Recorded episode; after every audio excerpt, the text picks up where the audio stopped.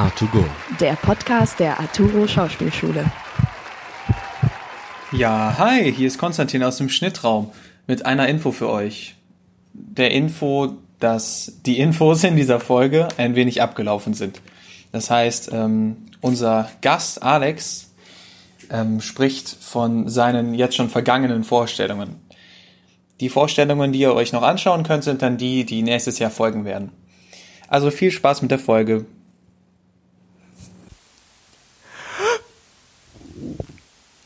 Naja, komm, Ja, komm, mal noch. komm, mach. Hallo! Herzlich willkommen zu einer neuen Folge A2Go von unserem Podcast. Heute sind wir Costa mit K, Hallo. Konstantin, unser Aufnahmeleiter. Hallo! Ich, Kiki.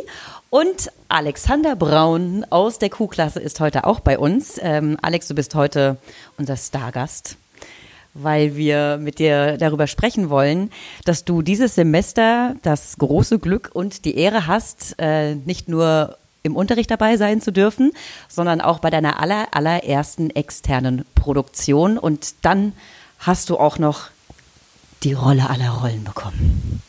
Die, der Ursprung der Rollen. Ja, du darfst sagen. Romeo. äh, hallo erstmal. Romeo.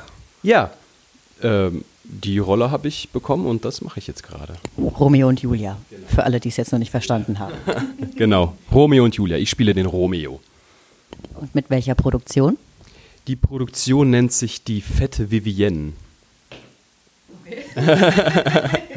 ja, habt ihr noch nie gehört, aber äh, ja, so nennt sich die Produktion. Die macht öfters was am Wilhelmsplatz in Nippes. Also an diesen, da gibt es diese Stufen und dort machen die öfters Sachen. Und äh, ist das ein festes Ensemble oder wird das immer wieder bunt zusammengemischt oder gibt es da feste Mitglieder? Ich glaube, also die festen Mitglieder sind auf jeden Fall der Regisseur Klaus Prangenberg und der Produzent Sascha Schiffbauer. Und dort sind immer mal wieder Schauspieler dabei, wie zum Beispiel die wunderbare Doris Plenert, die auch bei uns doziert. Aber ansonsten ist das nicht sehr fest, das Ensemble.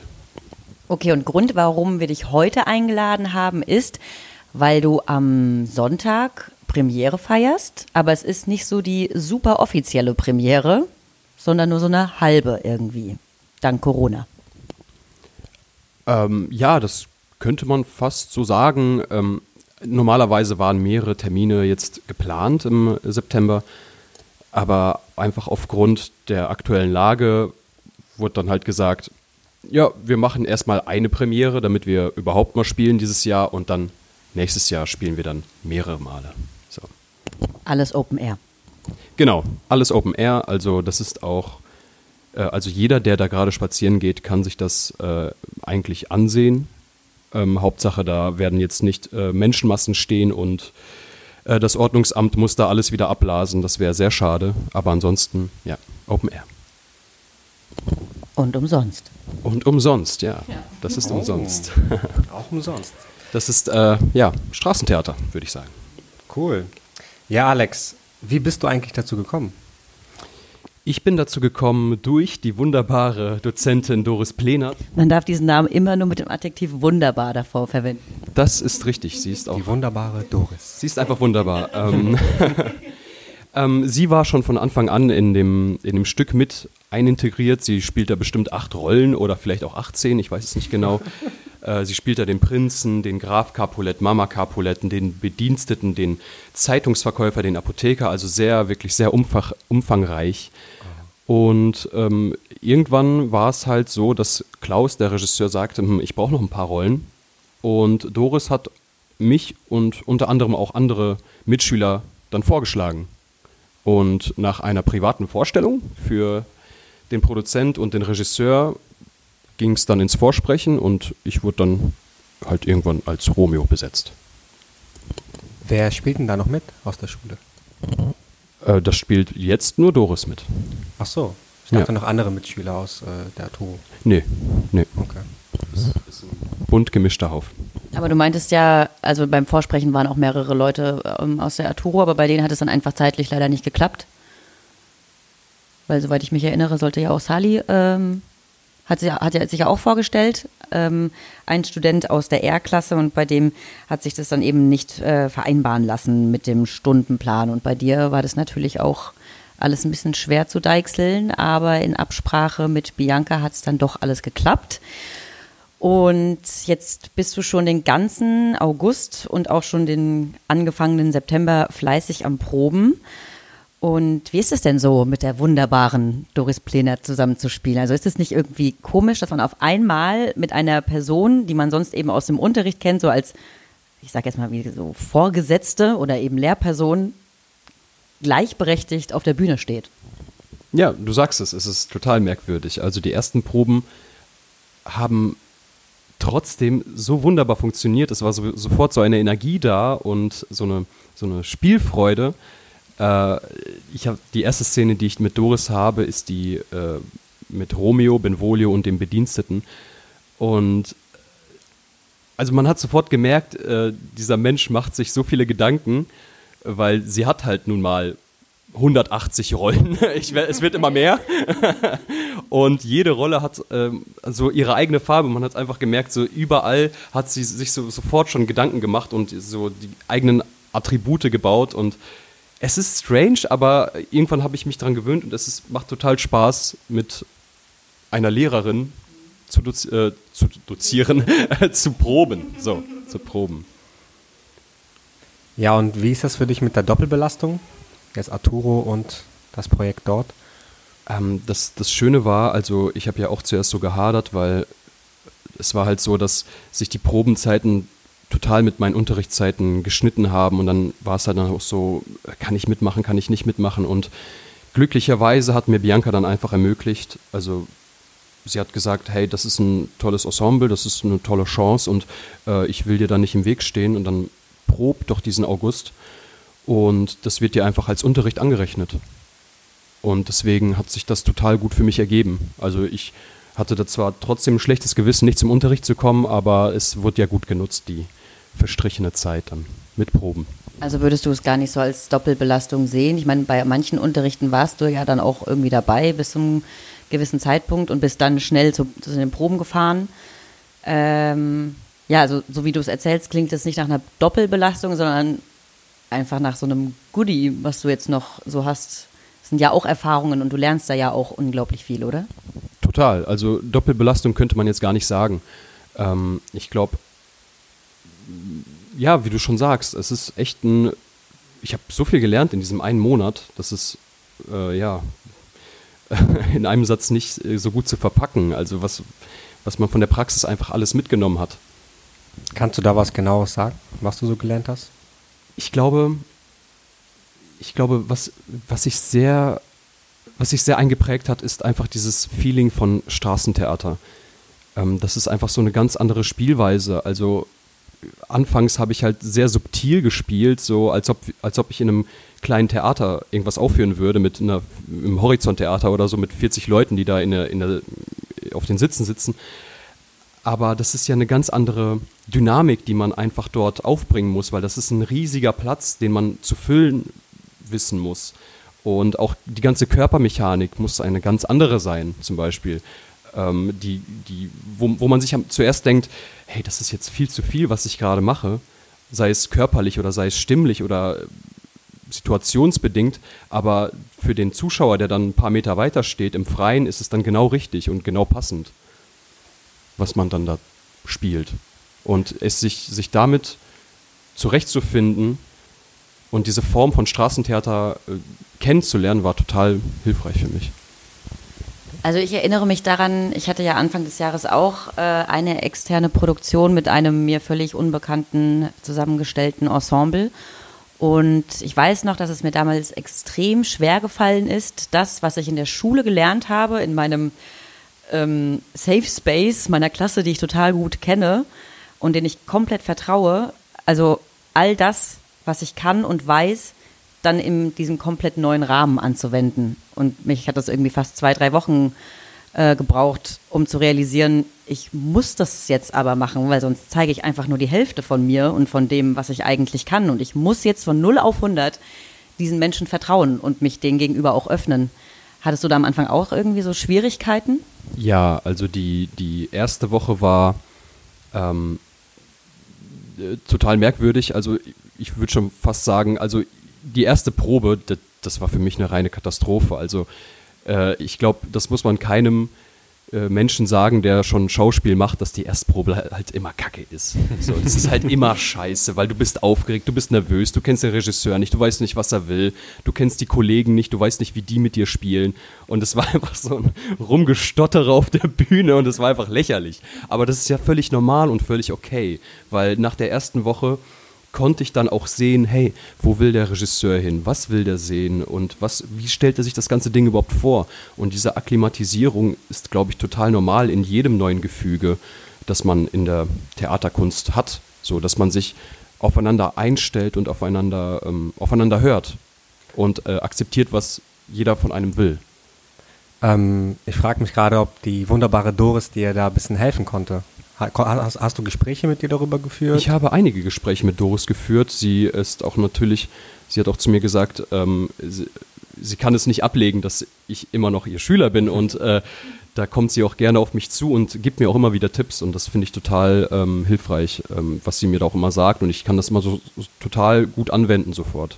Also es gab bestimmt schon zwei, drei Stellen, äh, wo sie mir geholfen hat, einfach in manchen Dingen wo auch ich auf sie zugekommen bin und gesagt habe, hey, guck mal, ich weiß gar nicht, was der Romeo da babbelt, keine Ahnung, was der da labert. Mhm. Und dann hat sie mir halt geholfen und auf einmal funktioniert die Szene. So, das ist total wunderbar.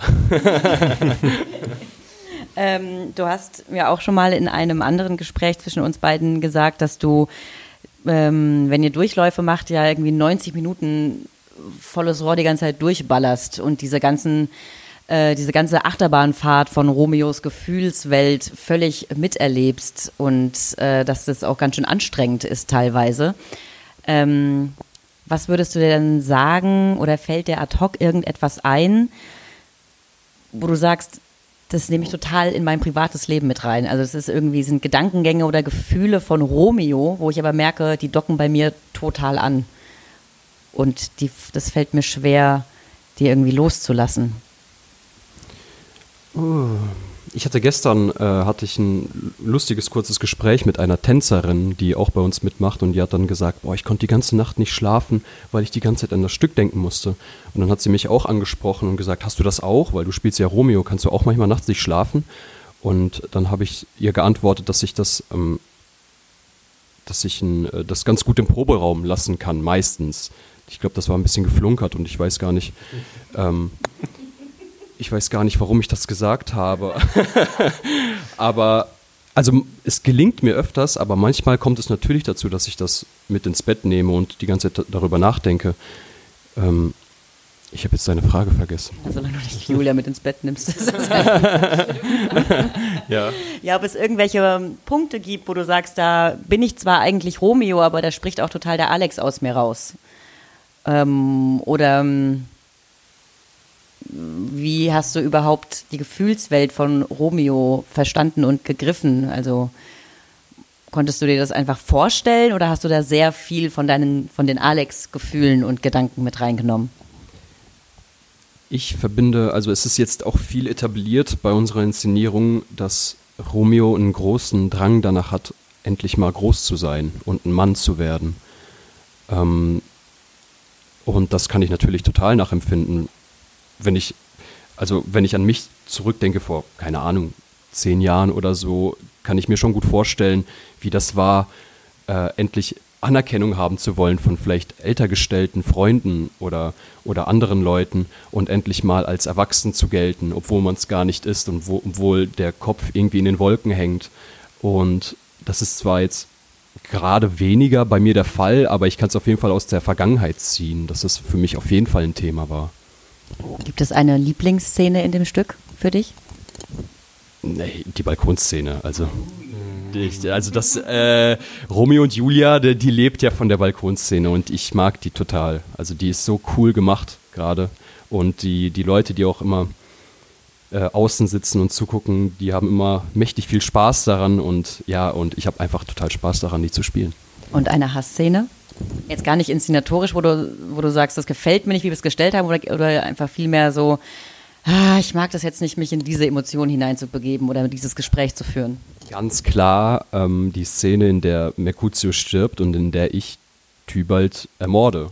Weil, ja, das ist halt immer die Szene, wo man sich kurz davor denkt, ah, fuck, gleich wird's real und so und gleich, gleich äh, stirbt Mercutio und dann musst du diesen doofen Typ halt auch noch umbringen, obwohl du das vielleicht gar nicht willst.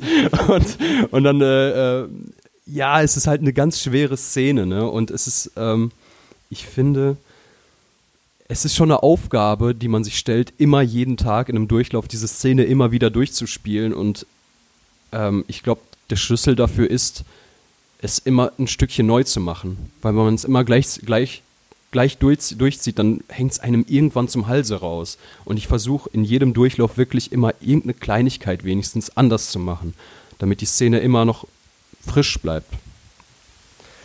Ähm, ich habe noch eine Frage. Und zwar, du hast ja bei Liebe macht Tod auch mitgemacht. Und wie war das für dich, da mitzumachen? Wir müssen ganz kurz sagen, Liebe macht Tod war die Abschlussinszenierung der O- und P-Klasse, wo die Q-Klasse, also somit auch Alex, als Komparse mitgespielt hat. Und Liebe macht Tod ist eine neuere, moderne Version von Romeo und Julia. Genau. Wie war das für dich, da mitzumachen? Konntest du da was mitnehmen oder konntest du einfach Vergleiche herstellen? Input, wie war der Input? Also erstmal muss man ja sagen, dass ich ja nun Romeo spiele und bei Liebe macht Tod habe ich Romeos Vater gespielt. Das ist schon mal ziemlich abgefuckt. äh, ich habe, ich äh, saß äh, nachts in der Dusche äh, zusammengekauert und wusste nicht mehr, wer ich bin. Bin ich mein Vater? Bin ich mein Sohn? Nein. Ähm, erstmal muss man sagen, dass das natürlich total verschiedene Inszenierungen sind von Romeo und Julia. Das ist ähm, das, das musste ich einfach sehen und ich glaube, es ist total, es ist total fatal, in, in eine Inszenierung reinzugehen von Romeo und Julia und gleichzeitig selbst den Romeo zu spielen und dann nicht zu vergleichen. Ich habe natürlich sofort verglichen. Aber das ist totaler Schwachsinn, weil das waren, man, man hat sofort gesehen, der Regisseur von Liebe macht Tod will ganz, ganz woanders hin und der will ganz, ganz andere Stimmungen erzeugen, als jetzt zum Beispiel wir mit Romeo und Julia. Und deswegen habe ich versucht, das nicht allzu groß zu vergleichen. Was, was ich, glaube ich, so gelernt habe, war, das, ist, das war schon wieder dieses, äh, also erstmal Liebe macht Tod war ja auch Open Air. Und das hatte für mich natürlich wieder diesen Straßentheatercharakter, dass alles natürlich groß sein muss und alles muss genau artikuliert sein und alles muss genau adressiert sein an den Zuschauer, damit es wirklich der Letzte auch versteht. Und das war ein, einfach ein guter, äh, das, das lief mir einfach gut zu, dass das auch schon wieder diesen Open-Air-Charakter hatte. So. Und das hat mir total geholfen auch in dieser Form der Theaterkunst. Und jetzt kannst du nach Sonntag äh, sowohl den Papa Montagu als auch Romeo Montagu äh, ablegen. Und du kommst einfach nur als Alexander Braun zurück in die Schule, als Schüler. Wie geht's dir damit? Ähm, also ich bin jetzt fertiger Schauspieler. Ich glaube nicht, dass ich zurück in die Schule gehe. Das ist ja lächerlich. nee, ähm, also mein Leben geht gerade nur bis Sonntag. Also ab, mein Leben geht ab da erstmal nicht weiter. Und wenn Sonntag abgespielt ist und wenn ich Sonntag dann im Bett liege abends, dann werde ich mir wahrscheinlich erst wieder Gedanken machen, wieder in die Schule zu gehen und wieder an den ganzen tollen Unterrichten teilzunehmen. Und ich glaube, ich habe da Bock drauf. Ja, ich freue mich da drauf. Ja. Cool. Und ich freue mich natürlich auch dann wieder im nächsten Jahr Romeo und Julia weiterzuspielen. Und freue mich natürlich über Besuche. Ja, genau, darauf wollte ich jetzt auch nochmal kurz zu sprechen kommen. Also jetzt am Sonntag ist so die inoffizielle Premiere, aber dann nächstes Jahr, wenn toi toi toi Corona überstanden ist und die Sonne wieder scheint, dann habt ihr auf jeden Fall Open Air im Sommer wieder viele Termine. Voraussichtlich im Juni. Da freuen wir uns schon sehr drauf. Alle Menschen, die schon einen Kalender zu Hause haben, dürfen sich gerne schon für Juni oder Juli die Termine dafür blocken. Ja, vielen Dank, dass du heute bei uns warst, Alex. Ja, danke auch. Es hat sehr Danke viel Spaß dir. gemacht. Ja, das war's. Wir danken euch. Das war es. Wir danken euch fürs Zuhören und können schon mal verraten, worüber wir in der nächsten A2Go-Folge reden werden. Und zwar über die neueste Produktion vom 1-Euro-Ensemble, die da heißt Nesta. Wow, es wird weiblich. Und es wird gut. Und auch ein bisschen heiß. Und ähm, weil Alex immer noch da ist, ähm, werden wir uns mit äh, ihm auch verabschieden auf eine Shakespeare'sche Art und Weise. Ich bin gespannt. Nun treib auf einmal dein sturmerkranktes Schiff in Felsenbrandung. Dies auf dein Wohl, wo du auch stranden magst. Dies meiner Lieben, und so im Kusse sterb ich.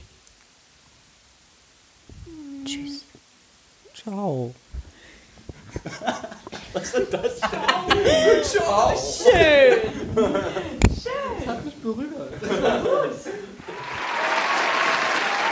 A2Go, A2Go. A2Go, A2Go. A2Go, A2Go. A2Go, A2Go.